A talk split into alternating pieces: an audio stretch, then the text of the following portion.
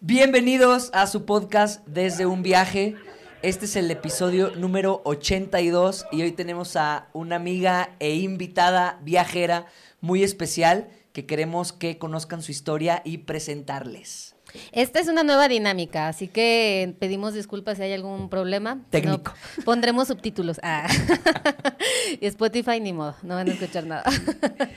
Bienvenidos.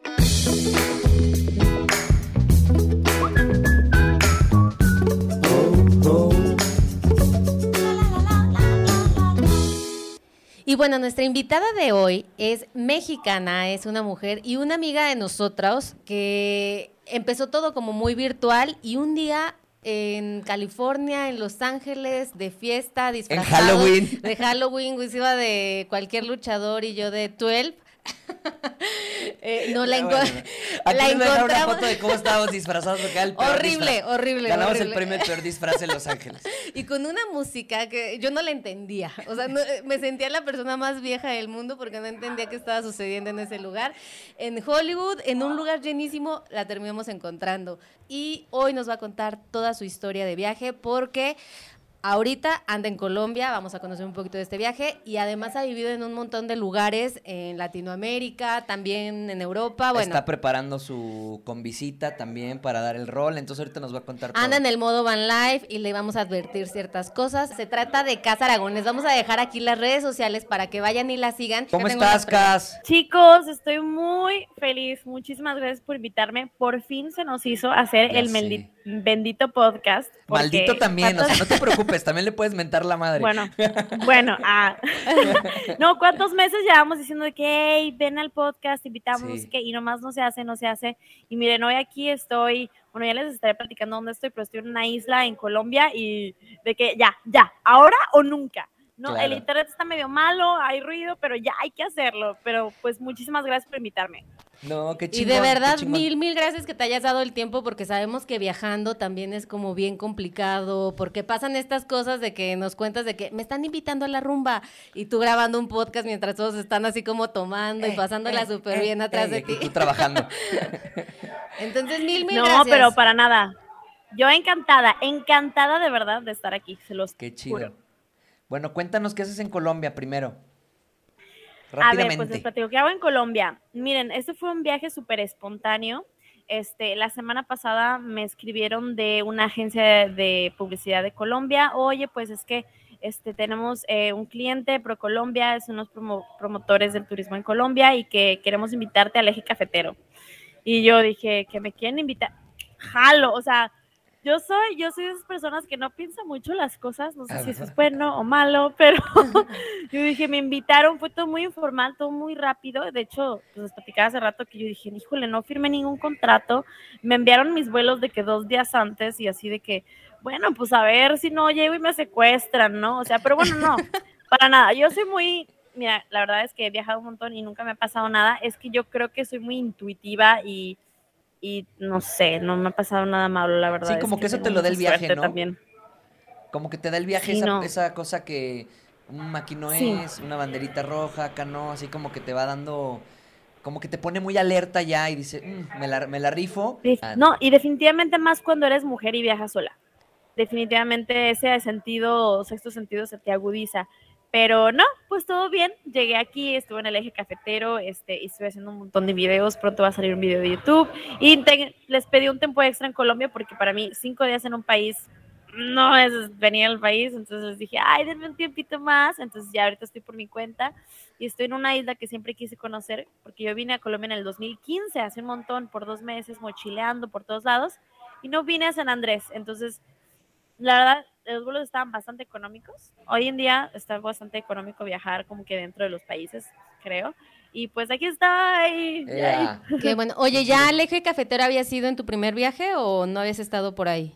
Sí fui, pero fui muy breve porque fue el final de mi viaje de dos meses de mochileo y ya venía cansada, nada más estuve como unos días y esta vez pude conocer muchísimo más la cultura. Aparte yo también, así como ustedes comprenderán, yo también viajaba de pobre, así de que con tres pesos, así. Entonces, en ese viaje yo venía de súper, súper pobre y pues no hice muchas cosas que quise hacer y pues esta vez ya un poquito más, bueno, tampoco es como que vengo de rica, ¿verdad? O sea, ya No, pero bueno, ya te das. Ya te da ciertos lujos. Justamente hoy estábamos platicando de eso, o sea, de todas las cosas que te vas perdiendo en los viajes por lo mismo de la economía. O sea, dices, mm, ¿pago este tour o comemos cuatro días? Mejor Como- vamos a comer cuatro Como que días. se vuelve más vivencial, ¿no? O sea, es como que a lo mejor no compras experiencias porque no tienes el poder adquisitivo, pero se vuelve más vivencial de que, bueno, estoy en Medellín, conocí a la raza de Medellín, me llevaron a una cantina local y como que también está chingón, la Sí, es otro tipo de viaje, completamente diferente. Viene la pregunta del millón, ¿quién es Cas? Y Ay, yo sí. pensando, ¿quién es casa? bueno, a ver, pues miren, yo antes que, que ser blogger, antes que ser fotógrafa, antes que hacer YouTube, yo soy viajera. O sea, yo empecé a viajar con mi guitarra. Mi primer viaje fue en Oaxaca, en el sur de México. No tenía tampoco dinero para ese viaje, tenía 18 años, pero yo jamás en mi infancia crecí con la oportunidad de, de viajar, ¿no? Conocí con, con, con, perdón, crecí como muy limitada económicamente, entonces jamás hubo esa oportunidad de que conocer un lugar nuevo. Nunca sentí eso hasta que dije, mamá, quiero viajar, o sea, necesito conocer un lugar nuevo. Claro. Me fui a Oaxaca con mi guitarra, yo me sabía tres canciones nomás, nomás cantaba tres. Música ligera, una de Gondwana, que ya no me acuerdo cuál es, y otra que tampoco me acuerdo cuál es. Pero la, me, me La de verde, amarillo, rojo. Era otra, era la de felicidad. Edad, Eso es lo que tú me das, felicidad. Felici- Ah, es Y que nos me banean, encanta, ¿no? Ya nos banean por eso. es que me encanta Gondwana. No. Ay, a ti también, a mí Sí. también, yo me sabía, bueno, este, pero bueno, este, no era muy buena tocando guitarra, pero pues a la gente le gustaba, a mí iba bien, me subía a los camiones en Oaxaca y cantaba, ¿no? Me acuerdo perfecto que en ese entonces ADO estaba de que al 50% para estudiantes, entonces mi mamá, yo le dije a mi mamá, me voy a ir de ride, o sea, yo no tengo dinero, pero no, no sé cómo lo voy a hacer, mi mamá, no, no te voy a, no te vayas a ir de ride, ten, te doy mil pesos, y con los mil pesos que me dio mi mamá, con eso me fui y con eso compré los boletos de, de bus. Y ya, ya, pues pura guitarra. Luego llegué a Puerto Escondido y empecé a trabajar en un bar de mesera y dando flyers. Y bueno, me las arreglé. Luego me fui a Chiapas. O sea, fue todo, fue mi primera experiencia como, esa es la primera vez de un viaje, ¿no? Que Claro. experimentas cómo es conocer gente de otros países, cómo es correr para no perder el bus, cómo es llegar a un lugar nuevo, los olores, los sabores, ya sabes, todo, todas Sí. las experiencias nuevas que vives en un primer viaje. Entonces me enamoré de viajar y de ahí yo me prometí a mí misma, una, que todos los veranos de mi universidad iba a viajar porque teníamos tres meses de verano, entonces era, un- era o meter materias en verano o viajar Ajá. y yo obviamente decidí, "Pero yo voy a ahorrar todo el año para poder viajar. Y pues así fue. Y también me prometí a mí misma que jamás me iba a estar en un trabajo que no me permitiera viajar. Ok. Entonces, en todos mis veranos de la, de la universidad, este, me fui de intercambio a Brasil por un año. Eso me marcó muchísimo también. De hecho, el haber ido a Oaxaca me impulsó un poco a irme a Brasil porque conocí muchos brasileños y quería aprender portugués. Me fui de intercambio a Brasil, ahí conocí muchos extranjeros. Después me vine a Colombia todo el verano. Después me fui a Europa, también tuve un verano. Entonces, aproveché muchos de esos tiempos de la universidad. Y yo, mi, mi mentalidad era de que voy a ahorrar todo el año no sé cómo lo voy a hacer, pero todo el dinero que gané va para mis viajes. Entonces yo no nunca me, en mi universidad jamás me compré ropa, jamás fui al cine, jamás salía, o sea, bueno, sí salía, pero no gastaba. Ah, No tanto. verdad, no te creo. Y por acá pues, todos tus compañeros, no mientas. Te la ya pasabas de sé, de qué mentirosa, yo te invitaba a los tragos. Entonces, pues así empezó la viajera Casa Aragón, ¿no? Ahora, ¿cómo empezó la blogger Casa Aragón? Que me gusta más llamarme como creadora de contenido, eh, fotógrafa, porque soy fotógrafa. Eh, ¿Cómo empecé? Pues yo, como les dije, me prometí a mí misma que jamás iba a estar en un trabajo que no me permitiera viajar. Al contrario, que me hiciera viajar. Entonces me metí a trabajar en cruceros. Ah, Estuve huevo. trabajando para Royal Caribbean como animadora, porque aparte de ser fotógrafa, me encanta bailar. He bail- bailo de todo, he bailado toda mi vida, entonces, pues le, ha- le hago el baile. Ah, huevo. Entonces me metí a trabajar y con los cruceros también viajé muchísimo. Pero más que viajar era como visitar lugares. ¿no? Y eh, estaba seis meses a bordo y dos meses en tierra, de los cuales dos meses de vacaciones llegaba, le daba un beso a mi mamá, dejaba mi maleta, hacía otra maleta y me iba de nuevo a viajar. Ah. Entonces, este, en Royal Caribbean hicieron un concurso de fotografía para crew members. Y ese concurso lo gané. ¡Eh! Ah, qué Aquí qué le- chido. Aquí le pones un efecto de... Aquí tengo algo, mira, a ver. Ah, no, no se va a escuchar. Adjuntamos foto ganadora. Nos pasas la foto con la que ganaste. Sí, este, bueno, entonces el, el premio de ese concurso era viajar por seis meses en los cruceros de Royal Caribbean creando contenido de viajes. Ah, y aparte de qué chido. fue- Sí. no, no, fue, ¿qué les digo? El mejor año de mi vida, de verdad. Fui a un montón, o sea, Asia, Australia, Nueva Zelanda, el Caribe, Europa, todo pagado. Y no nada más me pagaban los viajes, sino que me pagaban los viáticos y me pagaban por, por crear contenido. Pero yo era muy nueva en esto de crear contenido, o sea, yo tomaba fotos a paisajes y así, pero ellos querían que hiciera eh, videos de YouTube, eh, Snapchat, eh, Instagram, eh, Facebook, Pinterest, o sea, de verdad estaba en Periscope, todas todo, ¿no?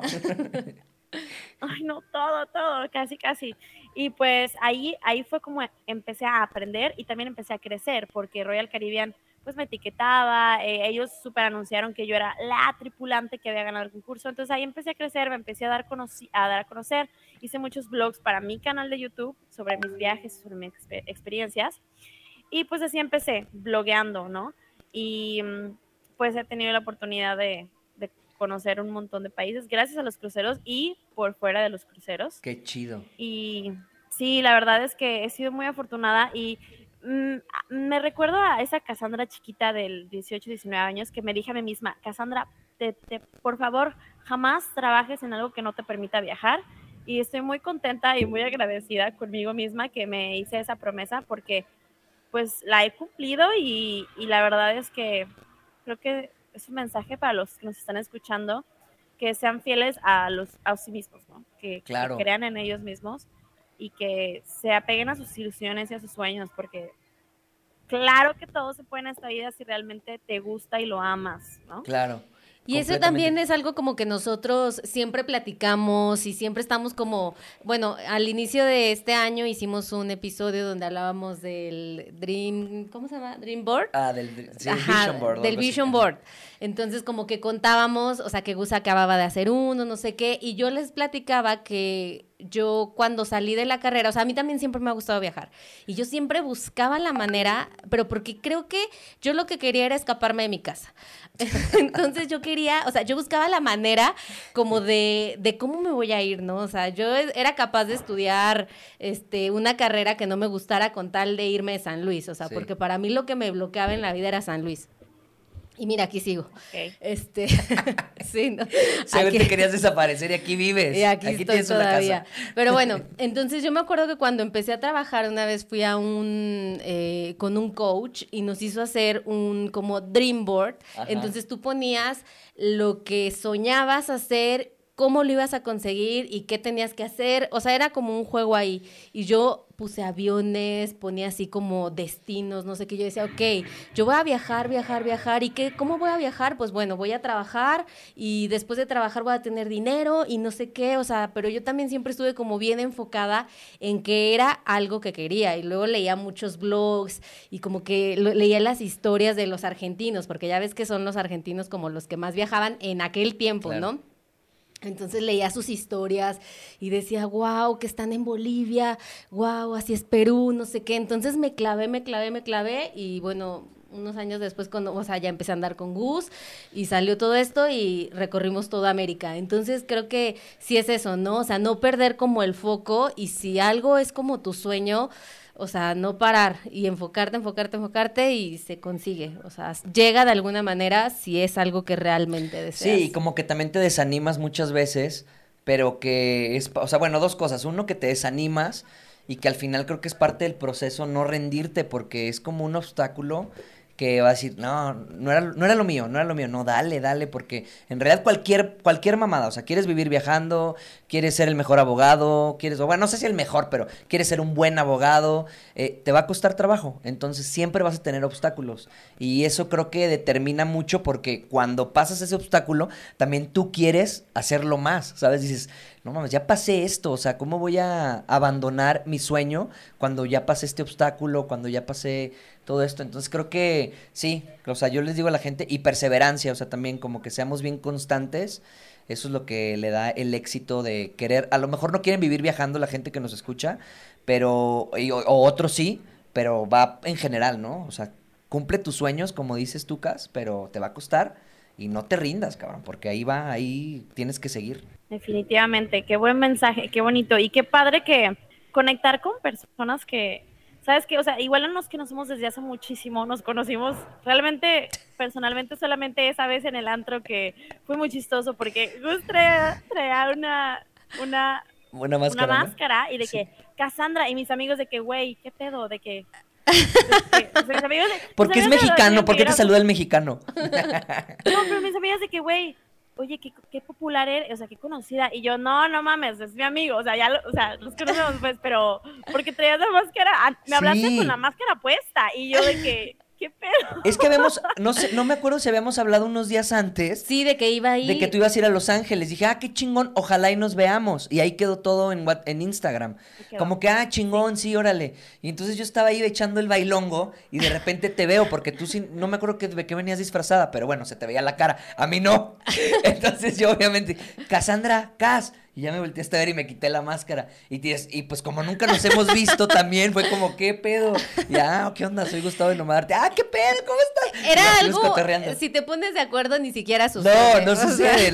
en Los Ángeles, aparte, o sea, en un. en No, y el fiestas. tamaño del lugar. Sí, son tres pisos. Sí, no sí, eran sí. más, eran como cuatro pisos. Sí, ¿verdad? Era gigantesco, yo estaba Sí. impresionada del tamaño. Aparte, yo estoy contigo, sin, o sea, neta, el, la música era como de, de orcos, de que, teque, teque, Sí, teque, ¿Verdad que sí, sí, estaba- sí. que- Yo no la entendía, o sea, yo la verdad, mira, estaba muy feliz y yo traía mis waffles Ya eres y una estaba... señora porque esa música psycho la escuchabas de morra y estabas triquiti, Es que triquiti, eso no era psycho, No, no, no era era, psycho, era como, no, era una cosa extraña que nunca había escuchado. Sí, o como, sea, como Happy House. No, era como trans, psycho, house. Era como taca, taca, taca, o sea, no era ni como un... No sé, estaba súper raro. Era como música de, de malos, del no sé. O, yo dije, o de muy "Voy al jóvenes que no infierno". entendemos. O de muy jóvenes que no entendemos. Porque nosotros llegamos. Sí. Inclusive estábamos de que, como que los chavorrucos ahí bailando hasta enfrente, que tracata, tracata, tracata, traca, según nosotros, pero ya después de 20 minutos de que, oye, hay que irnos, ¿no? ya estamos bien aturdidos. ¿Qué más sigue? ¿Qué- Y yo, no hay otros ritmos. Y empezamos a subir así como por todos los pisos y en todo era lo mismo. Nos la vendieron como que iba a haber mucho. Sí había, pero necesitabas rentar unos audífonos, que había diferente música, y esa sí estaba chida, toda era electrónica, pero eran como... Yo los renté y Ajá. yo los renté y no tenían como buena señal, entonces se cortaba y luego me dio miedo porque dejabas tu pasaporte o alguna Sí. identificación como ahí para que te los... Y yo dejé mi pasaporte y como que me puse nerviosa de dejar mi pasaporte ahí. Sí, aparte que está, o sea, como que... Así eh, de, ibas dejé como mi visa, medio- bien bueno, yo iba medio a empedarme y dije, no, tampoco los voy a dejar. Alguien me los había prestado, no me acuerdo. Dije, no, no voy a dejar mi pasaporte. Como soy de olvidadizo, dije, se me va a olvidar. No, no. Vas a perder los audífonos. Pero también nosotros nos la pasamos de huevos porque saliendo de ahí nos pusimos pedos, andábamos pedísimos en todo, en todo el, El paseo de Hollywood. El paseo de Hollywood. Y o sea, no sé por qué no nos detuvieron. O sea, como mexicanos, como la primera vez que va un latino a Estados Unidos. Mi así- amiga trepando postes. Estábamos, digo que yo traía los waffles porque yo iba de Eleven, por si no te diste No, cuenta. Aquí les vuelvo a poner la foto para que vean qué, qué, qué desastre de, de- de- de disfraz. disfraces teníamos. Entonces yo traía mis waffles y se los estábamos aventando a mis amigos. O sea, veníamos así, estuvimos horas en la calle, horas, más divertidos que adentro. Como porque unos adentro, chavos, sí, ajá. Pero adentro no se puede bien, hacer mucho. Yo fue el contrario, yo llegué, yo hice el pre y llegué ya peda, ya llegué Ah, huevo, nada. huevo. No me Ah, acuerdo huevo. de tu disfrazing, pero sí me acuerdo de los waffles. Sea, no sé qué venías, pero vi, me acuerdo que me abrazaste y traías una caja de waffles. Y yo, ok. Y aparte eran los waffles, waffles piratas, ni siquiera eran los de Eleven porque no los encontré. Entonces yo toda, todo mi disfraz era una piratería así No, aparte fuimos, fuimos a una tienda de un dólar y ahí yo les mandaba fotos porque yo fui el único que dije, güey, yo no me puedo ver así. Mi disfraz era más culero del que, o sea, estaba gacho y todavía era más gacho. Entonces fuimos a uno de, de esos que venden dólar y compré unas botas de Navidad, las recorté, hice ahí un, y, y ahí te conseguí los waffles piratas de un dólar también. Eh, pero estuvo muy chido también. Oye, cuéntanos un poco de, de tu historia de la combi. creo que así fue como empezamos a, hablar, porque creo que creo que ustedes me habían dicho como que, oye, lo que necesites, no sé qué, y yo, oh my God, sí, ustedes son, yo necesitaba hablar con personas que fueran a hacer lo mismo que yo, ¿no? Para empezar, todo esto surgió porque yo me fui a Costa Rica el año pasado. Y yo ya tenía una cierta curiosidad por la van life, ¿no? Porque lo ves, la neta, las redes sociales te la antojan. Sí. Te antojan la van life. Y yo dije. te mm, antojan pues las fotos. Mm". Sí, definitivamente. Eh, yo estaba como curiosita de que, ay, ¿cómo será? En Costa Rica conocí una gringa de como 40 años que viajó desde, desde California hasta Costa Rica con su perro y sus ocho tablas de surf y su van. Y ella vivía en Michoacán y así, la morra bien, bien chida. Yo dije, yo quiero ser como, tú, como tú de grande, así. y cuando regresé a México, yo dije, quiero, quiero intentarlo. O sea, quiero, tengo muchísimas ganas de conocer Centroamérica, quiero estaba en este, bueno, todavía estoy en este mood de que quiero surfear, o sea, quiero, quiero surfear, entonces quiero echarme todo Centroamérica. Y empecé a, mi idea primero era un, un como un jeepcito o algo así 4x4 y ya montarle una camita o algo así super X. Pero mi mamá me mandó una foto de una combi de que mira qué bonita está. Y yo de que, ay, sí, qué bonita. Y hablé con los alemanes que la estaban vendiendo y me la trajeron a mi casa a enseñármela, pero la costaba 150 mil pesos. Y yo dije, ay, no es muchísimo dinero para un carro tan viejo, no sé, yo pensaba eso, ¿no? Y luego les dije, les doy 100, y ellos, va, y yo, bueno, les doy, no, pues les doy 80, y ellos como que, va, y yo, no, no, les doy 20. Les, doy, casi, casi, ellos querían irse a Alemania, ya, ya querían venderla. Les dije, les doy 60. Y me dijeron, bueno, vamos a ver si este fin de semana no se vende. Si no, sí. Y yo dije, uff, ya, si en cuatro meses no se vendió, a huevo que en no se vende en, el fin de semana no se vende pues se vendió. Yo dije, no, no, y en ese momento me aferré de la vida de que quiero una combi y me metí a todas las páginas de Facebook, de Volkswagen eh, México, Combi Lovers, combis en Guadalajara. O sea, ustedes sabrán que hay 8 millones de páginas en Facebook. gracias, Dios gracias por los grupos de Facebook. Y los encontré a ustedes, me escribiste y yo fue como que me cayeron del cielo. Y pues bueno, ahorita este, me, me, me, estoy muy feliz de que seguí todos sus consejos, de verdad, no saben cuánto les agradezco. También quiero presentar a Federico, porque él me presentó a, a, este Josué, que fue el que me, el mecánico que me la arregló. Bueno, no me la arregló, más bien me la, me la dejó perfecta, en perfectas condiciones para viajar.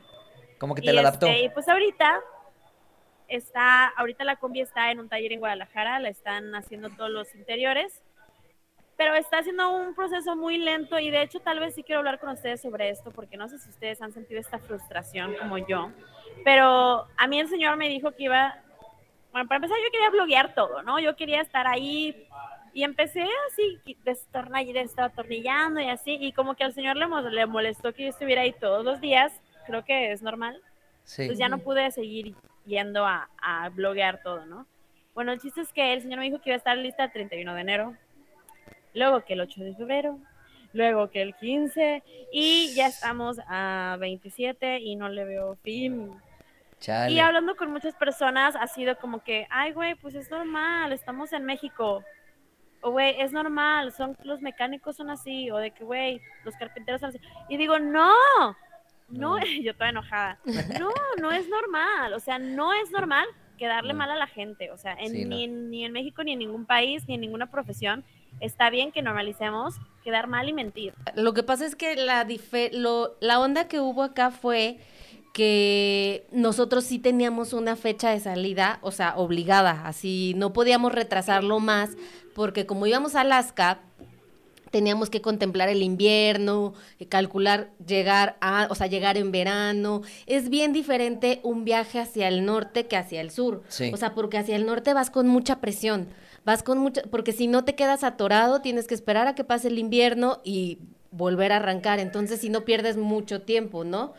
Y también tuvimos mucha suerte, porque y tuvimos suerte en conocer. el mecánico era hermano del carpintero y el mecánico tenía un taller muy grande, entonces ahí ah, hicimos conforme se hacía lo de carpintería se iba haciendo lo del motor, pero yo sí iba diario, o sea, yo Nosotros estábamos ese mes yo no trabajé, o sea, ese mes yo solo le dedicaba diario, diario, diario, ¿qué onda? ¿Cómo vamos? ¿Qué onda? Dale, ¿qué onda? Y yo me ensuciaba y todo eso. Y también es algo que pasa, o sea, a los mecánicos les vale madre, pero el día que vayas y les mente su madre, o sea, porque también me ha pasado con el bocho, que vayas, ah, el- con el de la pintura nos fue fatal, o sea, con el de la pintura no nos lo quería entregar, no lo tuvimos que llevar en grúa el carro sin puertas, las tuvimos que, eh, o sea, el señor que el, el mecánico nos tuvo que poner las puertas, el güey nos quedó súper mal y que por, o sea, es que yo me la estoy- pasé peleando y el con bueno, él. si es que me estoy separando y que mis hijos y que a mí me vale madre, o sea, a mí, y, y, y, o sea, a mí qué, yo ni siquiera estoy trabajando, o sea, imagínate la presión que tengo De yo. hecho, imagínate, nosotros compramos la combi en septiembre. Él, es, el chavo de la hojalatería no la entregó hasta enero. Ajá. Imagínate. Y salimos en marzo. O sea, de enero a marzo tuvimos que hacer toda la mecánica y hacer todos los muebles. y te aseguro Todo, que lo todo. acababa en, o sea, el, el carro lo acababa en una semana. Mi plan era salir en marzo, pero miren, Ok. ¿cómo va la frase de que haz planes y Dios se ríe, no sé qué? Ajá. Ajá. Pues, mire, ¿dónde estoy? O sea, por eso también acepté el viaje, porque dije, bueno, pues, pues la combi está allá, ¿no? Mi idea era que, bueno, se supone que está lista a finales de enero, todo febrero, vivir en Sayulita, que está como a 45 minutos de Vallarta, y adecuarme, ¿no? Como que estar un mesecito, como que por ahí, y si me hace falta algo, si me sobra, si me ponen, no sé qué, pues estoy cerca de mi casa, ¿no? Como de casita por si quiero quitarle, ponerle. Y después me quiere ir hasta Tijuana para Ajá. después hacer toda la baja, porque tengo un amigo con una escuela de surf que hace tablas en Ensenada. Entonces me iba a ir por mi tabla y ya bajar toda la baja, surfeando la baja. Y el, el goal es el 30 de abril estar en Los, los Cabos. Sí, Ah, mira, la verdad, la verdad es que no quiero, no quiero hacer planes. Ay, claro. este, sí, o sea, la verdad me quiero dejar llevar por el camino, porque no casarme con la idea de que tengo que llegar a esta fecha o esta fecha o esta Claro. fecha y quedarme con el sentimiento de que "Mm, me hubiera gustado más hacer esto o hacer lo otro. O sea, como que quiero fluir, o sea, se suena muy cliché, No, pero es verdad. pero sí quiero fluir con el camino, o sea, y pues más que estoy trabajando en línea y todo y que tengo la, como la facilidad de quedarme mucho tiempo en un solo lugar, como lo que, pues el concepto de slow travel, ¿no? Sí. Claro. Que es este concepto de que no hay inmediatez, no hay prisa. A mí me gustaría llegar a Costa Rica, primeramente así decir, pum, ya llegué, y de ahí decidir, bajo, subo, la vendo, me voy, me regreso, a ver qué hago. Pero pues también, como viví en Brasil, tengo muchos amigos brasileños, este, yo, gente también, no les conté al principio, yo doy clases de portugués. Eso te iba a preguntar, ¿de a qué vivías? Ajá, ¿de qué, de qué vives? Eh, ¿Cómo yo financias en tus una escuela viajes? de idiomas. La típica pregunta. Sí. Sí, muy, muy válida, la verdad. Eh, yo doy clases de, de portugués a hispanohablantes y de español a brasileños en una escuela en línea en Brasil. Entonces, pues obviamente me encantaría llegar con la combi hasta Brasil, ¿no? Em, también, pues bueno, hago, hago, mis, eh, hago publicidad en mis redes sociales cuando es una marca que, que va conmigo, por ejemplo, Claro. publicidad para Colombia, por supuesto, Claro. ¿sabes? Mercedes-Benz cosas va conmigo, claro. y este, ¿qué más hago? Eh, también soy fotógrafa de surf, este, en, en Costa Rica empecé con eso y me encantó tomarle fotos a los surfers, es una pues, muy buena chamba y me fascina. ¿Qué más hago? Eh, este, ah, también doy cursos en línea en una academia en línea, todo es en línea, el futuro es en línea, muchachos. Claro. Eh, doy cursos en línea en, en NAS Academy, que es la escuela de creadores de contenido, de un creador de contenido que se llama NAS Daily, no sé si lo ubiquen. Es uno que se hizo famoso por sus videos de un minuto. Ah, sí, sí, sí. Anyway, sí, sí lo ubicas. Historias en un minuto, es, ¿no? es, Sí. ajá, es un, es un jefe muy buena onda, la verdad, y estoy ahí pues desde, desde la pandemia más o menos. Inició su escuela y damos cursos como de fotografía. Ahorita ya están empezando con cursos de cripto, NFT, todo ese rollo que está surgiendo. Entonces, pues hago un poquito de todo, la verdad. Sí, pues es que es, lo chingón de, de viajar, como que, y es la pregunta del millón, ¿no? ¿Cómo vives? Porque la gente a veces como que se rompe diciendo que, qué, qué harán para viajar. A nosotros, por ejemplo, muchas veces cuando se viraliza algo de, nos fuimos de México hasta Argentina, algo así, empieza el hate, ¿no? De que, no, pues con dinero de papá, ¿quién no? Y pues sí, pinches millonetas, así. Entonces de repente empieza el hate así.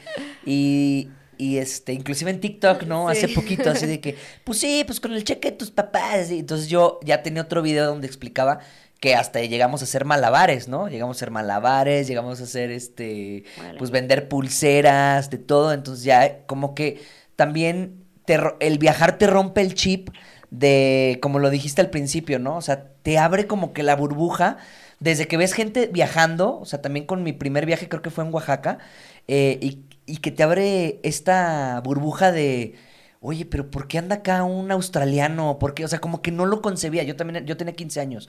También como que decías, ¿qué hacen acá en, en México? ¿Que por qué, ¿Cómo que viajar de mochila? Y, y, pero todo eso te empieza como que a romper las burbujitas y es tú, claro, o sea, es más fácil de lo que, de lo que se imagina. La onda es si realmente es lo que, lo que es tu sueño, porque también, por otro lado, está muy difícil estar viviendo cada 15 días en un lugar diferente, estar conviviendo. O sea, por ejemplo, a mí personalmente me cansa demasiado estar conviviendo con gente nueva. A mí. ¿no? O sea, como que yo sí soy muy jajaja, me cago de risa, nos cotorreamos, río, mucho, pero todos los días, todos los demás días, o sea, de que diario, diario, ya llega un punto en que digo, güey, no mames, no quiero platicar con nadie, me quiero meter a ver una película y a la chingada, ¿no? Pero te rompe, o sea, también te da esta facilidad de decir, ¿de qué vivo? Y hay mucha gente que vive vendiendo seguros, o sea, viajando, ¿no? Dentistas, este, que van dando, pues, sus consultas eh, donde van viajando. O sea, hay de todo, hay de todo. Lo que les digo a la gente es nada más, digitaliza tu, tu oficio. Trata de digitalizarlo y pues creo que eso es porque, claro, obviamente estoy contigo, es el futuro. Sí, inclusive no, no necesariamente digitalizarlo. Por ejemplo, yo, yo veo muchos tatuadores Ah, que, oye, les va súper bien, les va súper bien, neta pueden vivir en donde se les hinche y les va muy bien. Otra cosa que no les conté que hago es que también soy instructora de Zumba. Entonces, en la pandemia comencé a dar clases en línea y me fue muy bien. O sea, haces de todo. Sí, sí, sí, yo había visto eso, las clases de Zumba. ¿Sí? Próximamente voy a abrir taller de bachata también. a huevo. Yo me apunto. Ah, este, sí, entonces las clases de Zumba las empecé a dar en línea. Cuando me fui a Costa Rica también las seguí dando en línea y este y también presenciales. Eso está muy padre. O sea, poder también des, porque también no te creas que estar pegado a, las pantallas y las redes y todo eso también te, te absorbe un poco, ¿no? Sí. Yo creo que digitalizarlo me refería a que, por ejemplo, diste el ejemplo del tatuador. Es como, ok, tú estás en Colombia, el tatuador está en Colombia, ¿no? Y se queda una semana. De alguna forma las redes, su página web, su plataforma, su comunidad, le puede ayudar porque está digitalizando de alguna forma su negocio, ¿no? Lo está exponiendo ante las redes. No necesariamente como que todo lo tengas que trabajar en las redes, porque pues habrá cosas que no. Como un doctor, pues no. Pero sí la, las redes sirven como, como que te una, vean. La plataforma. sí, como una plataforma, pero que te visualicen en otros lugares y que, ah, a ver, este güey es tatuador, es de España, anda en Colombia, a ver cuántos días, ah, órale, huevo, pa, pa, pa, me reservo. Entonces, gracias a las redes logran hacer eso. Entonces, más bien, creo que me refería a eso, como que apoyarnos de las De hecho, nosotros cuando estábamos en Panamá, yo le decía, Gus la hizo de DJ mucho tiempo aquí en San Luis. Yo le decía, te, o sea, voy a ser tu manager y ofrecemos así como que DJ mexicano en Panamá, no sé qué, pero no, el viejo no quiso. Voy a ser tu manager. 30% para ti, 70% para mí. Ah. Sí, y yo me llevaba la desvelada. No, fíjate que me encanta eso. Yo quería ser músico, pero igual no, como que me quería enfocar, al, ya tenía un camino y yo al revés, o sea, tú dijiste que tú eres eh, viajera y fotógrafa, yo me considero al revés, o sea, me considero un fotógrafo y después un viajero. O sea, que me gustan las dos y todo, pero creo que mi pasión es tomar fotografías y video, contar una historia a partir de la imagen. Es primero mi, mi, mi, mi most. Porque a partir de eso me gusta viajar. O sea, a partir de la fotografía, a partir del video, me gusta viajar. Pero si me quedo aquí en San Luis, de todos modos seguiría amando tomando la foto y todo eso. Entonces, creo que soy primero fotógrafo y luego viajero. ¿Cuál podrías, o sea, en todos estos años que has viajado, cuál sería tu mejor experiencia de viaje y cuál sería la que dices, híjole, esto ha sido lo peor que me ha pasado viajando? Creo que mm, las dos fueron en el mismo país, fue en Indonesia. Hace cuenta que en Indonesia me pasaron un chorro de cosas que tú, que tú dices, no, esta mujer está salada. O sea, yo para empezar, yo llegué y casi me deportan porque mi pasaporte se vencía en cinco meses en lugar de los seis mínimos. Ah, claro, claro. Que yo, pues, distraída.com, yo soy la persona más distraída del universo, ni me fijé. Desde ahí ya empecé mal, o sea, de que llegué tuve que ir a la Embajada de México para sacar otro pasaporte, me costó. Pero aparte yo venía, yo iba a Indonesia de que con mil dólares y para tres meses de viaje, así de que tenía un presupuesto así, hijo de su madre, ¿no? Sí. Y pues ya de que, que ching, 170 dólares del pasaporte y que ching, otros 100 dólares de la mordida. O sea, ya un cuarto de mi presupuesto se me fue en un día, nomás en entrar. Ay, no, terrible. Y luego me robaron, me robaron 400 dólares. No Me robaron manches. Me lo robaron, no sé todavía, hasta la fecha no me explicó dónde me lo robaron. Eh, me, estu- me estuve quedando en casa de un amigo, entonces tenía una roomie loca y pues también estaba pues las personas que limpiaban, pero también estuve quedándome en un hostel. O sea, nunca supe dónde, pero definitivamente me lo robaron porque yo los tenía escondiditos. Bueno, pues me robaron otra parte de mi presupuesto. Entonces, imagínate, yo, yo estaba con una mano frente y otra atrás, así de que, güey, no sé cómo lo voy a hacer para comer, así literal. Tuve que pe- pedir prestado. Compré, ubica lo que hice, compré pantalones de esos tailandeses así como flojitos Ujú. y los vendí en México. O sea, les dije, ¿saben qué me pasó esto? Así. Y los vendí, pues les gané como tres, cuatro veces su valor. La gente me depositó y pues yo viajaba mochilera con bien poquita ropa. Entonces, pues compré un montón de pantalones y así fue como financié. Wow, qué chingón. y cuando te digo que amigos me tuvieron que prestar Claro. para pagar los vuelos. Además, es cuando yo compré mi vuelo Los Ángeles, Indonesia, Tailandia, Los Ángeles. Entonces yo tenía que llegar a Tailandia y, oh, gran sorpresa, necesitaba una visa antes de No llegar. No era de que visa una... Entonces me tuve que ir a Camboya porque no podía sacarla en Indonesia porque tenía que regresar a la capital y no quería. Y tenía una amiga australiana en Camboya, entonces dije, bueno, pues voy a Camboya. Y pues también, o sea, ahí fue otro visa on arrival, otros 35 dólares y, o sea, esa, esa chava me salvó la vida porque literal me, me dio, me alimentó, o sea, un rato así. de pobre- Sí, o sea, de verdad. No, y en ese entonces, pues no existía nada de nómada digital. Yo no llevaba ni, ni cámara, ni computadora, ni nada. Creo que tenía mi, creo que sí llevaba mi cámara. No, sí llevaba mi cámara, porque pues me encantaba tomar fotos, pero no era nada, yo no era nada digital ni nada. Claro, sí, sí. Ajá, pero fue increíble también porque eh, me estuve quedando con una familia. Haz cuenta que yo hacía mucho couchsurfing, que si no Ah, lo sí. conocen, a la gente que nos está escuchando, es una plataforma en la que tú buscas hospedaje gratis, bueno, no gratis, no, no, más bien no pagas hospedaje, la gente, los locales te ofrecen su casa y tú puedes hacer lo mismo con los viajeros, ¿no? Entonces me quedé con una familia eh, balinesa y fui, em, ¿cómo se dice? Estuve, eh, estuve en la, en la ceremonia del aniversario de su templo familiar hindú y, y a pesar de que me fue muy de la chingada, también hubo gente que me, que wow, o sea, que neta que me ayudó muchísimo, como mi amiga Sí. australiana, otro chavo en Indonesia también de couchsurfing, también me quedé con su familia y pues era una isla en Indonesia que se llama Lombok, que pues no, ahí no se para nadie, ¿no? Y pues yo era la única, yo creo que extranjera, blanca en toda la isla, la, la gente iba a la casa de este chico a verme, o sea, se corrió la voz en el pueblo. Y todos así viendo. Aquí una mexicana, vengan. Ah, ya sé, súper así.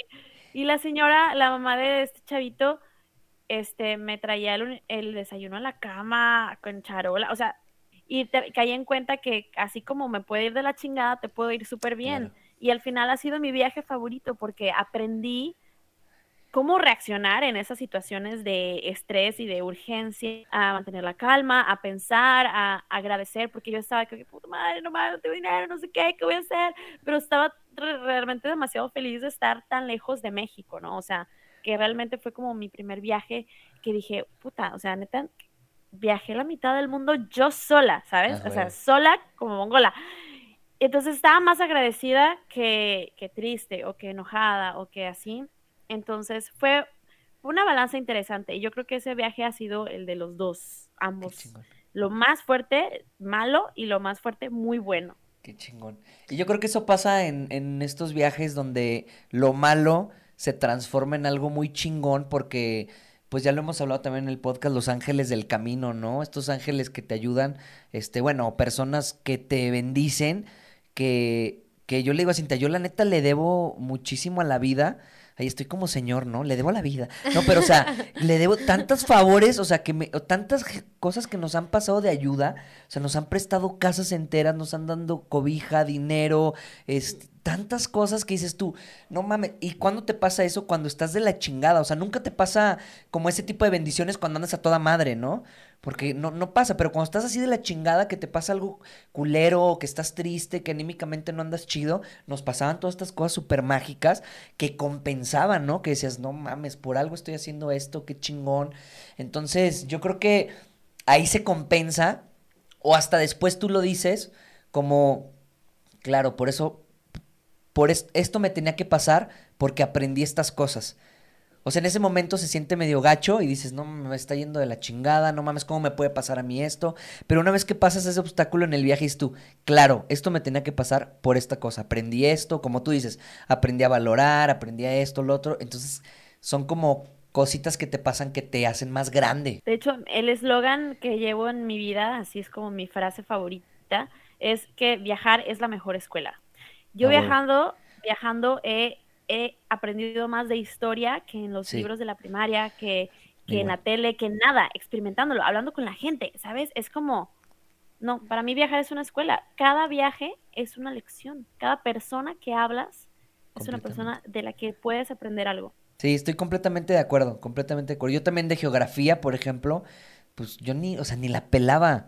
Yo la verdad fui- era, yo era un pinche pendejo para la escuela, o sea, siempre es- estaba echando desmadre, tengo un déficit de atención muy cabrón, este, an- siempre andaba en mis También. pendejadas, sí, a huevo, o sea, como en otro rollo, la neta, o sea, la escuela a mí me sirvió para hacer amigos, para congeniar con la gente, para divertir a la gente, y ya, yo creo que no aprendí nada eh, de conocimientos, digamos, porque nunca, pero porque no quería, no era porque fui al malas escuelas, ¿no? Este, y el viaje me cambió porque le pongo atención a, a muchas cosas, o sea, la geografía, como tú dices, la historia, la gastronomía, eh, como que entiendes más, como, como obviamente es un conocimiento práctico que lo tienes ahí, comprendes más las cosas, ¿no? Ay, que las ballenas, Sí, porque lo no estás viendo. O Sí, sea, o sea, entonces, y aparte como que hay una conexión, o sea, por ejemplo, hoy que este que estábamos platicando de cómo fecundan las ballenas, cómo tienen relaciones las ballenas, yo no sabía, pero esta vez que la fuimos a ver, como que haces un vínculo de tu cabeza con las ballenas, con lo que te acaban de enseñar y lo conectas y se queda, por lo menos para mí, se queda más pegado en mi cabeza, entonces, pues ya no lo olvido. Ahorita no, a lo mejor a los 80 sí, pero ahorita no lo olvido, entonces lo traigo más fresco y como que trae esas cosas que, como tú dices, o sea, la, te enseña demasiado el viajar, muchas cosas que a lo mejor ni siquiera te enteras, ¿no? Que lo estás aprendiendo. Yo creo que eh, lo- la experiencia más vivida que tengo de un aprendizaje viajando fue cuando fui a Berlín, en mi Eurotrip, así también de mega mochilazo, que fui a los campos de concentración judíos, Wow. y al Museo del Holocausto y todo eso, que pues, yo no sé si ustedes lo aprendieron en la escuela, pero yo no recuerdo que jamás en la vida nos hablaran de, de eso, ¿no? Y, Sí, no, ver, ir al, ir al, que de hecho en Berlín pues es la ciudad que, que te vas de fiesta, ¿no? O sea, yo fui al, al- yo fui al museo, fui a un, a un campo de concentración, no me acuerdo el nombre porque tiene un nombre así como que, Sí, ya sabes. Ajá. Y yo terminé como con una energía bien bajita, como que no quería salir y pues no me fui de fiesta. Lo que tienes que Melina, no lo hice porque estaba muy como en shock de todo esto. Todo este conocimiento que en la escuela jamás me lo dieron, como que siento que, ay, ahora sí me voy a poner a criticarle el sistema de educación en México, pero A huevo. que nos dan mucha educación de la historia de México que pues la ponen muy heroica y todo ese show, pero nos cuentan muy poco de lo que pasó en Europa y ahora que está como que medio que volviendo a pasar, es como que bien fuerte que se repita la historia, porque se supone Sí. que no se debería de volver a repetir, ¿no? Claro. Pero totalmente. Se supone que aprendimos. La conclusión es que viajar es una es la mejor escuela. Sí, Y totalmente. no, y no lo veo como un gasto. ¿Cuánto te gastaste? No, no, no, yo no me gasté nada, yo invertí. Es Claro. una inversión. A huevo, a huevo. Sí, totalmente de acuerdo. ¿Cuál sería el viaje de tus sueños? O sea, ¿dónde dirías, si voy a esto, sería así como, o sea, ese lugar a donde quiero ir algún día y que por X o Y razón no has podido ¿Puede ser una época en específico también o no? No, yo hablo de un lugar. Ah, no, pues decía lugar y Lugar. época. eh, en el 1950. Pues no sé, es que no, No. sé, no sé, o sea, estamos viajando, viaje en el tiempo, no sé, o sea, yo también puede ser. Yo creo que África. No conozco África y creo que está en mi radar desde hace mucho. Yo creo que mi, mi viaje, mis sueños es definitivamente un safari, convivir con los animales, así, que me pisar popó de elefante y que ver un, un tigre y correr y cosas así. No, definitivamente algo que no he hecho y que está ahí, lo voy a hacer, lo voy a hacer. Claro. A mí también se me antoja un chorro, pero sí en auto. O sea, a mí sí me gustaría hacerlo. No en combi, ya no en combi, no. pero, pero sí hacerlo en auto. O sea, recorrerlo así como. ¿Cuál sería por tu tierra. viaje? El tuyo. El mío, a mí me gustaría ir a. Yo creo que a la India. Yo a la Antártida o así como esa zona de, de, Algo de- frío. de la Patagonia, así como en un barco, tomar fotos así como de los pingüinos, de, no sé, me gustaría, no por lo frío, sino que siento que son paisajes muy, no sé, extraordinarios, ver esas columnotas de hielo y luego se hacen unos arcos de hielo, o sea, no sé, me encantaría como, y aparte que estás todo el día incómodo porque es un chingo de frío, te has de estar mareando, entonces, ha de ser como que un viaje que pues debe ser bien mental, ¿no? Así que voy a estar 20 días aquí adentro en el mar abierto, con todas las pinches olas, o sea, yo creo que te puedes desesperar, Vomitando. pero como que, no sé, juega con tu mente, pero tomaré unas fotos perrísimas y ya eso me calmaría. Pues no, mi, mi viaje tiene que ser en calor porque yo el frío no lo aguanto mucho. Sí, Cintia Ni yo, tampoco. lo bueno, yo odio. X, pero no. No.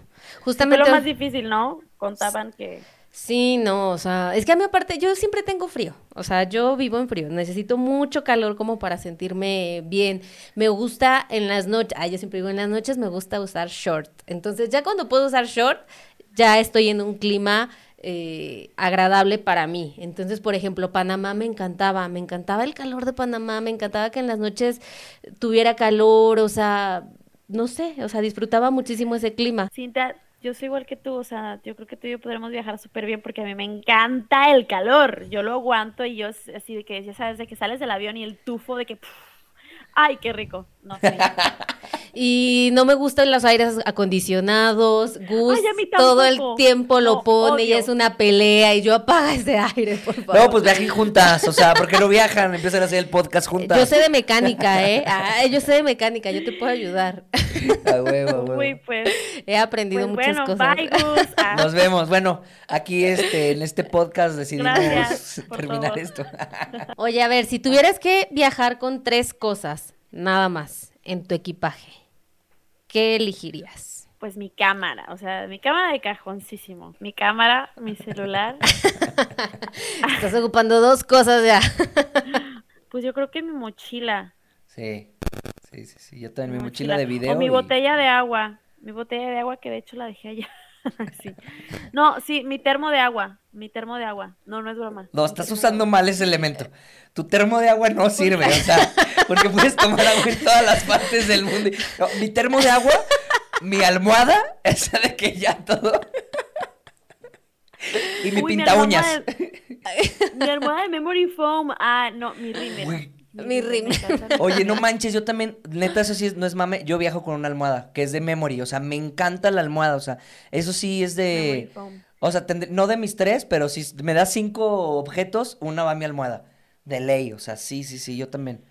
Oye, y bueno, cuando, obviamente cuando tú empezaste, digo, nosotros somos un poco más grandes que tú, pero más o menos estábamos, yo creo que eh, tú empezando y nosotros a nuestra edad también como arrancando. Eh, el mundo de los viajes, o sea, la onda viajera de los mexicanos era como bien, o sea, era nula. Yo. Me acuerdo que no conocía a ningún viajero mexicano, o sea, no me acuerdo, ni- no, yo creo que ni a Alan por el mundo lo ubicaba en la vida. Pues o Alan sea, lleva 10 años, o sea, lo mismo que igual, llevamos nosotros ajá, viajando. casi igual que nosotros, o sea, como Nomás que que él sí la supo hacer y nosotros pues no. éramos pobres, Gus. Sí. La pobreza. o sea, no era lo mismo. Y arrancamos obviamente en esto de las redes, pero en una onda de compartir con la familia. O sea, era como nuestra manera de mostrarle a la familia dónde estábamos, a los amigos, que hicimos una página, por ejemplo, a mí me gustaba mucho escribir, bueno, me gusta, pero lo que hacía era como escribir los lugares a donde íbamos, pero en un modo más Vivencial. diario, ¿no? Sí. O sea, como eh, despertar, o sea, aparte me gusta la poesía, entonces así como despertar. Sentir el- la arena en tus sí. pies. sí, o sea, cosas de esas. Pero bueno, yo lo escribía como por gusto, ¿no? O sea, no tampoco como para que la gente lo leyera y fuera de, ay, me gustó ir a, ¿a dónde fue esta chava, voy a ir yo. Claro, o sea, claro, sí. era como contar las experiencias de otro modo. Tú del momento que arrancaste ahorita, ¿cómo has visto toda esta evolución de viajeros? Porque creo que tú sí, aparte te... A ver, ¿qué pasa? Nosotros estuvimos mucho tiempo por Latinoamérica. Desde que iniciamos, o sea, luego, luego a los tres, cuatro meses salimos de México y todos los demás años estuvimos en Latinoamérica. Nuestro contacto con viajeros mexicanos era nulo. O sea, Sí, no no. conocíamos a nadie, pero estamos hablando de que a nadie. Yo conocí a viajeros colombianos, viajeros argentinos, Chilenos. chilenos, o sea, tenía como más en mi cabeza eh, de esos países que de México. Fue hasta que regresamos, o sea, que terminamos ya todo el viaje, habían pasado cinco años, que nos invitaron al primer fam trip en Iberoestar y ahí conocimos a un grupo de viajeros y dije, wow, hay viajeros mexicanos, o sea, que no tenían ni idea y que muchos en México, la mayoría solamente hacían como viajecitos así de que, eh, pon tu Aquiles, que se la pasaba aquí en Tabasco, que iba al Caribe, no sé qué, o sea, sabes, como este tipo de viajes más locales. Y, y sí me sorprendió muchísimo regresar y ver todo este movimiento de que ya hay un montón de gente que viaja, eh, que también andan en carro, no sé qué. ¿Cómo fue? Y, y tú sí, tú sí estuviste como mucho tiempo en México y sí tenías como tu grupo de amigos viajeros y todo esto, ¿no? ¿Cómo fue toda esta onda Sí, de... fíjate que, sí, mira, yo, yo empecé más o menos como tú, escribiendo en mi, o sea, para mis amigos en Facebook, así, mi Facebook privado y toda la gente como que, güey, abre una, abre una página de WordPress porque lo que, todo lo que estás haciendo y así. Pero no te creas, también cuando empecé yo como que a hacer mi página, no había todo este, no había Instagram, o sea, había, o bueno, pero nadie subía como cosas así. Ajá, era como los inicios. Ajá, realmente mis amigos viajeros que también crean contenidos de viajes, los hice todos en línea, o sea, de que yo los empezaba a seguir y por una forma u otra ellos me seguían de vuelta y de alguna manera hemos coincidido. Por ejemplo, creo que la primera fue Mariel de viaje. Creo que yo estaba viajando para Royal Caribbean y le escribí algo así como que creo que fue un algo del Día de la Mujer y le escribí algo muy bonito del Día de la Mujer me dijo que, ay, qué padre eres que de contenido de Royal Caribbean, te voy a seguir y empezamos a platicar un montón. A raíz de Mariel conocí a Alex Tienda, a Lenguas de Gato, a Cevita Strip. Después, por ellos conocí a Pasaporte, a Aquiles, así. Yo sé si fue más reciente, pero realmente cuando empecé, empecé, empecé a viajar, mis, o sea, no, no creo que no había tampoco, na- o sea, Alan, creo que ni siquiera conocía yo tampoco a Alan por el mundo, ¿eh? O sea, sí, ah, pues, pues sí, está, está curioso cómo hemos hecho amistades con, primero virtuales, porque pues todas somos- hacemos lo mismo, ¿no? Más o menos. Claro. Pero eh, ha sido muy bonito como, como, ah, conoces a uno, entonces porque conoces a uno, pues también luego terminas conociendo al otro y Claro. o sea, por esto conocí a este y, por ejemplo, creo que a ustedes los conocí por B-Traveler, por Luz, Sí. creo. Entonces, es como una telaraña de, de viajeros y está bien chido porque, pues mira, ustedes me, me apoyaron muchísimo con mi combi. Luz fue a Vallarta y pues, pues yo intenté como que dar todos los consejos, ¿no? Entonces, es dar y recibir Claro. conectar con personas que tienen tu misma mentalidad y al final de cuentas nos conocemos por redes, pero como que sentimos que ya nos conocemos, como que siento Sí. que si nos vemos en persona es como que, ah, ¿verdad? Es como, Sí. Eso está bien chido, porque al final toda esta onda de los stories es lo que te permite. O sea, yo te puedo decir, ay, sí, el otro día que vi que estabas diciendo de la playa sucia. O sea, yo me acuerdo que vi unos stories de eso. Entonces, como que de ahí, obviamente, y de, del diario, de estar viendo todo lo que publicas, pues obviamente sientes que conoces a la Sí. persona. O sea, que al final es ¿Quién nos como decía que... hace poquito que pienso que ya los conozco desde hace mucho? No sé, pero también como, ay, siento que ya somos amigos, pero nunca nos habíamos visto. Y yo, ah, sí, no mames, no me acuerdo ahorita qué pasó, pero lo tengo en la cabeza.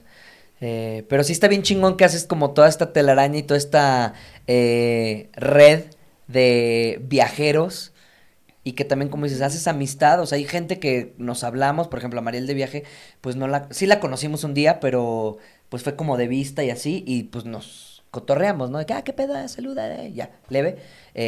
Pero pues ahí estamos. Con Aquiles, pues sí, nos llevamos de poca madre. Y todos los demás, pues los ubico. Con los de Simpostal nos hemos quedado. Con los de Plan B son nuestros amigazos. Este, eh, Luz también. Entonces, como que también se va haciendo la telarañita. Y, como dices, va quedando muy chido. Estaría súper chido que nos juntáramos todos, todos, todos. Sí, vigésemos un posium de viajeros. Hacer uno en la Huasteca. Ándale, hacer uno en la Huasteca. Y bueno, a ver, eh, ya para casi concluir, ¿Cuál podría ser una de las cosas más complicadas que, que tú sientes de viajar sola?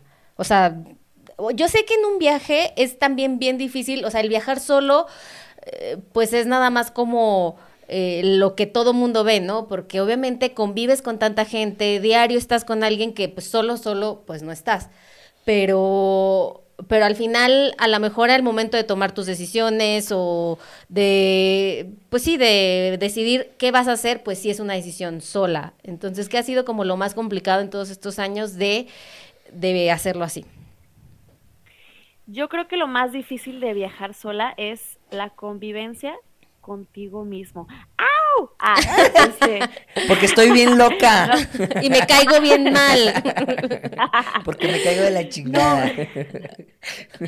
Sí, me peleo internamente. Ah, no, realmente, este, el viajar es como auto, el viajar solo es como autoconocerte y convives mucho contigo mismo, no es broma. Y también a veces, o sea, lo que decías de tomar decisiones, yo soy la persona más indecisa del mundo. Por ejemplo, ayer yo estaba de que, ay, ¿qué hago? Si voy a San Andrés o no voy a San Andrés. Como que necesito a alguien que me diga si ve o no ve, ¿sabes? A veces necesitas eso. También el hecho de dividir gastos.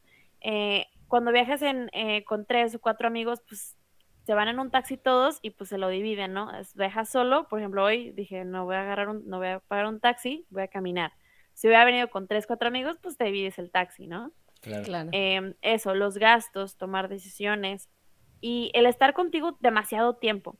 Como que te pones en un estado de reflexión que si te llegas a pasar, es, creo que podría llegar a ser como, como, contraproducente. Y tal vez por eso me gusta viajar sola, porque me encanta pasar tiempo conmigo misma y cuando digo, ay no, ya me harté de mí misma, voy a conocer gente. Mi misma, lárgate. Pero harta de ti. Ah. Mi misma, lárgate, hoy no te veo.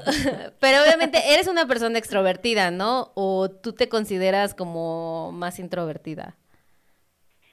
Mira, soy, la verdad sí soy muy extrovertida, o sea, no te creas, o sea, cuando, cuando comienzo un viaje sola, por ejemplo, todo este, este viaje que hice en el eje cafetero, estuve todo el tiempo con alguien de ProColombia, tenemos un guía, entonces nunca estuve sola. Entonces, cuando me vine a San Andrés, siempre hay como este nerviosito que digo, ay, ¿será que voy a hacer amigos? Como que, como que a mí no, a mí no me gusta eh, estar todo el viaje sola, o sea, me gusta estar sola un ratito y luego como que estar con gente y convivir y siempre me da ese nerviosito de que, ay, ¿será que voy a hacer amigos?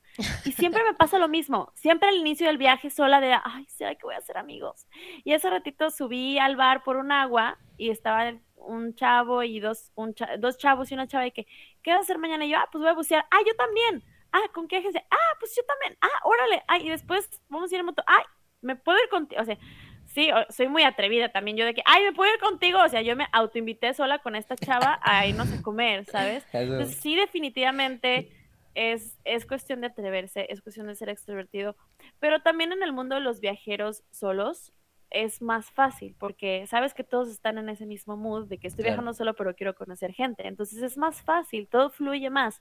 Y es eso también, como que, no forzarlo, ¿no? Porque si yo hubiera pensado como que, ay, quiero conocer, quiero conocer gente. No, realmente yo fui, compré agua y ya, pues están hablando de, de, mañana y no sé qué. Y pues, y mira, vamos, vamos a terminar el podcast y creo que me voy a ir de rumba con ellos. Y así empezó todo, ¿sabes? Claro. Y mm, en realidad, sí, no digo que tienes que ser extrovertido para viajar solo, más bien tienes que saber fluir y, y dejar Sí. No forzar creo que es la clave. Que no puedes forzar las cosas. Sí, no forzarlo, no forzarlo. Y si y si, si de plano me ha pasado en viajes que pues no no conseguí no amigos o lo que sea. Ay, toda triste. Y pues bueno, digo, que, con un violín. Y con eso quiero abrir este. y, y no, al final digo, bueno, pues está bien, pues me voy yo solita, no pasa nada. Ah, ¿Sabes? Como que aceptarlo pero sí, o sea, sí, no, sí hay que ser extrovertido, pero es lo padre viajar solo. Que si quieres conocer gente, conoces gente, y si no quieres, pues estás contigo. Y eso es algo que, creo que poca gente sabe hacer, que es disfrutar de tu propia compañía. Claro.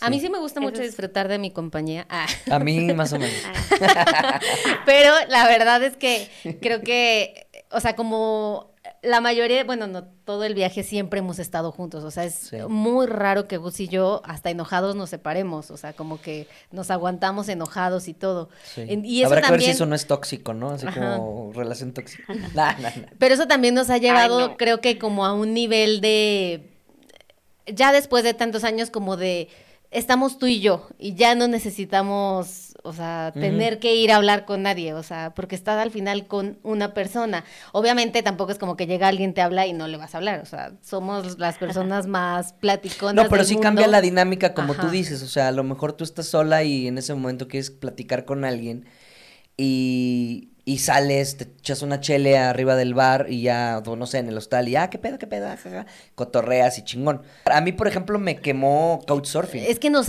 nos quemó mucho, o sea, Sí. eso, creo que esa red la amé demasiado y al final terminé por decir gracias. Sí, Gracias, sí, sí. pero ya no puedo. Yo ya, nosotros de- desde que terminamos Argentina no volvimos a usar la cuenta.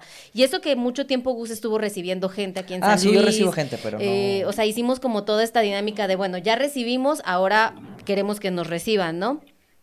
Pero el hecho de todos los días durante tanto tiempo tener que estar diciendo y contando nuestra historia de por qué estábamos viajando, eh, a mí me preguntaban Están siempre, casados, eh, ¿por qué ¿qué te la dijeron tus papás? Eh, no se enojaron contigo. y lo repites una y otra vez, ¿no? Así un Ya no podía, o sea, ya al final ya no podíamos, o sea, ya me acuerdo una vez uno de Chile que nos calificó diciendo son muy serios, no quieren hablar, pero ya veníamos de cuatro años hablando. No, y aparte, o sea, la gente a lo mejor pues no agarra la onda que, y bueno, esto también ya lo hemos platicado, que la gente, no sé, quiere, él sale de su trabajo y viene con toda la energía de recibirte, ¿sabes? De que, ¿qué pedo? Unas chelas, hacemos un asado, de aquí nos vamos por un, este, un pinche after y la madre. Y tú dices, güey, llevo 15 horas manejando, no comí bien, llevo tres días sin bañarme, este, me peleé con Cintia, o sea, no sé, eh, me siento mal, traigo- estoy enfermo, lo que sea, porque te van pasando muchísimas cosas, entonces a lo mejor no andas del mejor humor.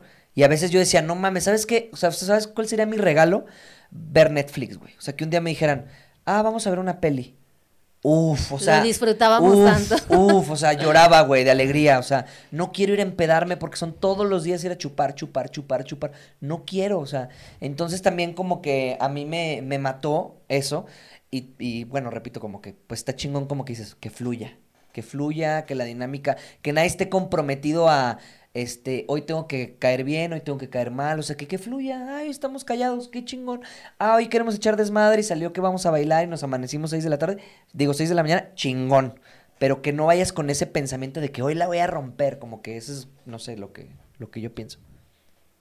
Oigan, y ahora yo tengo una pregunta para ustedes. A ver. Ah, ustedes y ustedes mismos nunca se han hartado. O sea, es que, bueno, tal vez yo no tengo esa experiencia de haber viajado en pareja. Nadie quiere estar conmigo. Ah, Ah. no, creas, no, realmente. Ni yo misma. Ni yo misma.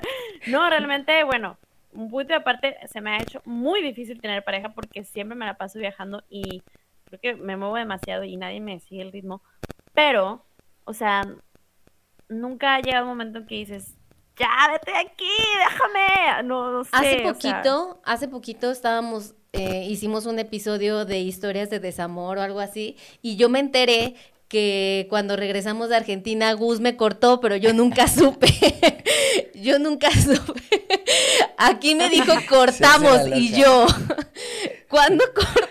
O sea, yo llegué de Argentina y yo le dije, ¿sabes qué? A la chingada, o sea, yo no te voy a ver en dos, tres semanas. Pero para él fue cortar, yo pensé que simplemente, pues, aparte no Bueno, vivíamos sí, o sea. juntos, entonces pues dije, ah, bueno, él anda en su pedo, pero Sí, me o sea, enteré bueno, que me como- cortó, Como, ¿tú un crees? tiempo para mí, un tiempo para mí, porque ya era mucha convivencia, ya estaba fastidiado del viaje. Creo que esa parte, esa vez fue donde más nos sentimos Pues así nada como... más, sí, sí. Ujú.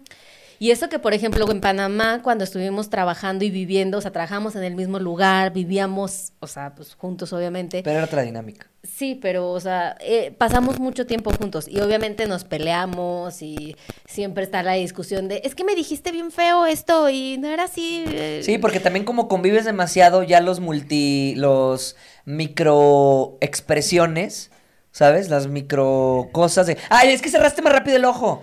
Es Y que no Gus, sé ¿por qué". me abres los ojos? Y yo, pues, ¿cómo los abrí? O sea, pues te Pero es que estoy te- viendo. pero también es otra realidad, o sea, ya te lees tanto, es tanta la convivencia que también ya sabes, o sea, lo niega la otra persona, pero ya sabes, o sea, que, que estás enojado. No, no, no, ya sabes porque ya lo, ya lo tienes bien medido, ya se, nos hemos visto muchísimo las caras.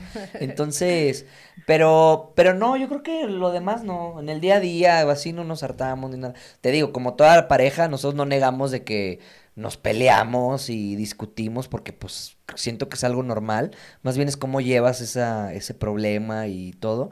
No voy a decir que, ah, no, nunca nos peleamos, habrá quienes no, pero nosotros sí, este, para darle sazón a la relación, ¿verdad? No, eh, pero la vez que sí estuvo como severa para mí fue la vez de Argentina. O sea, que yo dije, no, yo necesito un espacio, pero yo estaba fastidiado de todo, o sea, de vivir. De, o sea, yo no me aguantaba, para que veas, yo no me aguantaba a mí mismo tampoco. O sea, estaba es que ya sabes muy que fue muy cansado, o sea, fueron muchos años, eh, ya en el bochito ya al final se venía descomponiendo un montón, ya no traíamos tanto dinero, o sea, yo siempre cuento la historia de que yo soy súper delicada para comer, súper delicada, o sea, a mí, y esa es una pelea que hasta la fecha la seguimos teniendo Gus y yo. Yo como a base de antojos no por ganas, sino si no se me antoja no voy a comer aunque me esté muriendo de hambre, o sea, porque a mí me gusta que se me antoje la comida y Gus no, Gus come por necesidad. Y me acuerdo Como- que estábamos como un en animal, o sea. estábamos en Argentina y llevaba unos fideos de estos transparentes con so- o sea, con cachos de soya, de esta soya, sí, soya pues de los de los veganos. Texturizada, exactamente. Entonces Ajá. la echaba en agua y hacía los fideos y ya y nada más le echaba jugo Maggi y me decía, come. Y yo, no voy a comer eso, no sabía nada, sabía No, a no nada. Fideo transparente, sin sabor, con soya sin sabor y jugo Maggi encima. O Y sea, yo, las preparaba con lo que había. O sea, ojo, aquí vamos a poner en contexto todo. También, no manches. Es lo que No, teníamos. No. no. era como de que, ah, este, también está el pre... No traíamos ya dinero, ya nos veníamos de regreso. Ah. No había dinero, no había nada. O sea, teníamos que agarrar nuestro... El, Íbamos cuenta, como para el, llegar El vuelo llegaba a, México, ya no teníamos dinero. Era de que 500 pesos, haz de cuenta. Y era solo para la gasolina. Entonces yo compré esos fideos que eran, se llaman pelo de ángel, que se hacen de, de este, rapidísimo para no gastar gas porque ya nada más nos queda poquito. O sea, ¿has visto la, la caricatura de Mickey Mouse cuando parte el frijol en 400 veces? Bueno, haz de cuenta, así andábamos.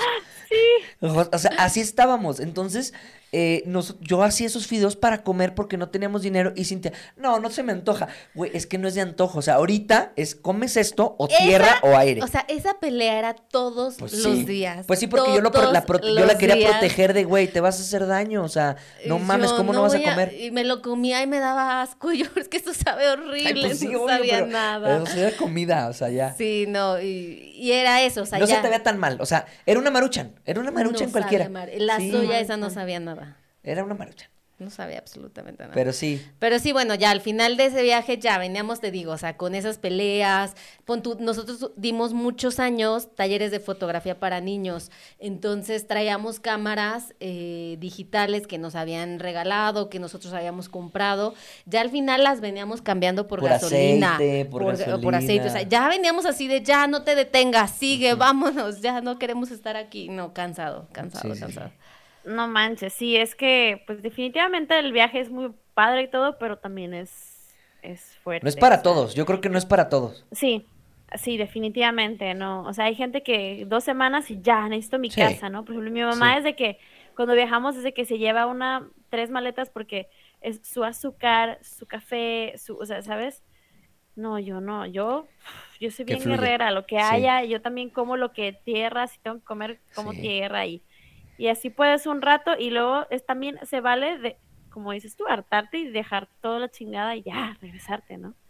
Creo que es de, de- no sé, como que me pasa a mí eso, tal vez es muy mental, de que ya al final del viaje, ¿no? O sea, por ejemplo, el año pasado que estuve en Costa Rica, estuve tres meses y ya a la última semana de mi viaje yo estaba como ustedes, de que ya no quiero hablar con nadie, ya no quiero nada, no, no, ya me quiero ir a México, ya, ya. Pero era la última semana del viaje. Pues, Sí. no sé si tenga algo Sí, que yo creo que sí, claro, pero ya estás programado de que dices, ya, me, ya quiero llegar. Ya no quiero tengo que llegar. quedar bien con yo me acuerdo nadie. que mi sueño, o sea, imagínate, de- después de recorrer toda América, mi sueño, y así se lo decía todos los días a Cintia, o sea, porque esos días los tengo muy grabados en mi mente. Le decía, mira, yo quiero llegar a mi casa, quedarme en calzones 10 días y no quiero que me pele nadie. Entonces yo no le había dicho a mis amigos que iba a llegar, yo no le había dicho a mi familia que iba a llegar porque yo quería tiempo para mí, ¿no? Ah, no. Pues no sé quién puta se enteró, no sé cómo se enteraron. Llegamos, una fiesta sorpresa. De que, "Güey, bienvenidos! Hoy nos vamos a poner pedos. Y, yo creo que, por ahí creo que tengo la foto y yo salgo así de que, con mis amigos y yo de que, o sea, eh, odiaba el mundo, güey. O sea, literal odiaba el mundo. O sea, decía, güey, Yo no, yo sí espacio". venía muy feliz. Ay, ay, ay, ay, tampoco, pero o sea, yo la neta sí estaba de amargado, o sea, tengo que ser sincero. Y bueno, ya después obviamente me di, llegaron mis amigos, me di mi semana de relax y ya se me bajó, pero es que también es otra cosa que venimos platicando. Hay tantas cosas que vives que tienes que darte el tiempo para asimilarlas, porque todos los días estás viviendo una aventura, un paisaje, o un conocimiento, un no sé qué, o sea, estás así, ta, ta, ta, ta, ta, y, la, y yo creo que la cabeza también dice, güey, ya tantito, o sea, Espérate eh, tantito. Sí, después haces este, no sé, regresas el tiempo y dices tú, no mames, no me acuerdo de tantas cosas que viví porque las viví de chingazo todo. Entonces, también creo que era eso, como que darte el tiempo de asimilar lo que acabas de vivir, sea bueno, sea malo. Y nosotros no nos damos tiempo, dale, dale, dale, dale. Y ahora se nos ponchó una llanta, ahorita la arreglamos, ahora se chingó el carro. Entonces, nos quedamos sin dinero, pero ve este paisaje. Entonces, no, no mames. O sea, sí también era una, una montaña de emociones muy cabrona. Sí, definitivamente concuerdo con ustedes en que el cuerpo, la mente, el corazón y todo se cansa de tanto. Sí. Por eso creo que está chido el viajar lento, porque tienes chance de un día o dos o tres no hacer absolutamente nada y a los siguientes de que ya, otra vez, aventura, ¿sabes? Claro. Y por último, a ver, ¿qué consejo le darías a todas estas mujeres que quieren animarse a viajar solas y que una obviamente les da miedo porque creo que, eh, que es normal? Eh, no está fácil tomar esa decisión de, sí, me voy a ir yo sola por Centroamérica, Latinoamérica, eh, tomando en cuenta todas las cosas que se dicen y, y bueno, y que no se atreven. Entonces, tú que ya lo hiciste, que lo haces y que lo vas a seguir haciendo, ¿qué les dirías como para motivarlas? Miren, chicas que nos están escuchando. ah, yo, yo les digo que nada, nada, nada, nada, ni nadie debería de interponerte en tus ganas de hacer algo. Que soy mujer, que estoy sola, tengo novio, que no tengo dinero. No. Si tú quieres viajar, que nada se interponga en eso. El miedo creo que es algo normal, sin embargo, se quita. Creo que tú lo sabes, ustedes lo saben. Ya que das el primer paso, ya que vives tu primera experiencia, creo que a veces la gente se enfoca mucho en las cosas malas que pasan, pero de una cosa mala pasan 100 cosas buenas. Y si, si tú te enfocas más en las cosas buenas, creo que es más fácil seguir. Y también aceptar que va a pasar algo. Sin embargo, te puede pasar en la sala de tu casa, te puede pasar Sí. con el vecino, te puede pasar viajando. Entonces, si, si tienen eso en mente, de que realmente este, al viajar van a ganar más que arriesgarse, porque muchas veces es como que, "Ah, pero viajas sola, ¿qué, ¿por qué te arriesgas? ¿Por qué me arriesgo? Porque vale la pena. Creo que mi mensaje es ese, arriesguense porque vale la pena, todo es todo lo que van a ganar, como les digo, no es un gasto, es una inversión tan rica, es un para mí es un acto de amor propio. Entonces, hagan un primer, tal vez un viaje a Centroamérica por primera vez solas, tal vez es muy, eh, uy, espérate tantito, tal vez Claro. hagan un primer viaje solas dentro de México, cerca de su casa, eh, váyanse a acampar solas, váyanse a alguna, alguna ciudad cerca, porque así empecé yo realmente, o sea, primero Claro. viajando por México, así chiquito, entonces, y arriesguense, porque en realidad la vida es un riesgo, o sea, y si no haces, o sea, por miedo a, pues no estás viviendo. Vivir con miedo no es vivir, ¿no? Claro, totalmente. Entonces, ese, ese es mi mensaje para todas las mujeres que quieran viajar y pues para todos los hombres también. A huevo, a huevo. Me Bravo, encantó, muy bonito, a me mí también encantó. me encantó. Tengo palmadas aquí, pero no las puedo poner, pero bravo. Muy chingón. Muchísimas gracias de verdad, Cas, por haberte Sí, otra vez dado el tiempo y espero que no te hayan dejado tus nuevos amigos eh, antes de irte a la fiesta, que todavía Mira, estén ahí me esperando. También está bien porque también estoy cansada, no crean. si se fueron, digo, ay, qué rico, voy a dormir. Y si Que no se fluya. fueron, digo, bueno, pues ahorita, que fluya, que todo fluya y que nada huevo. influya. A huevo, a huevo. Mil, mil Oye, gracias. pues danos tu red, perdón, tus redes antes. Eh, sí, estoy en Instagram, TikTok, Facebook y YouTube como CAS, C-A-S-S Aragón. Literal en todas las redes estoy así. En donde más estoy activa es en Instagram y en TikTok, pero pues ahí andamos un poquito en todos lados. Buenísimo.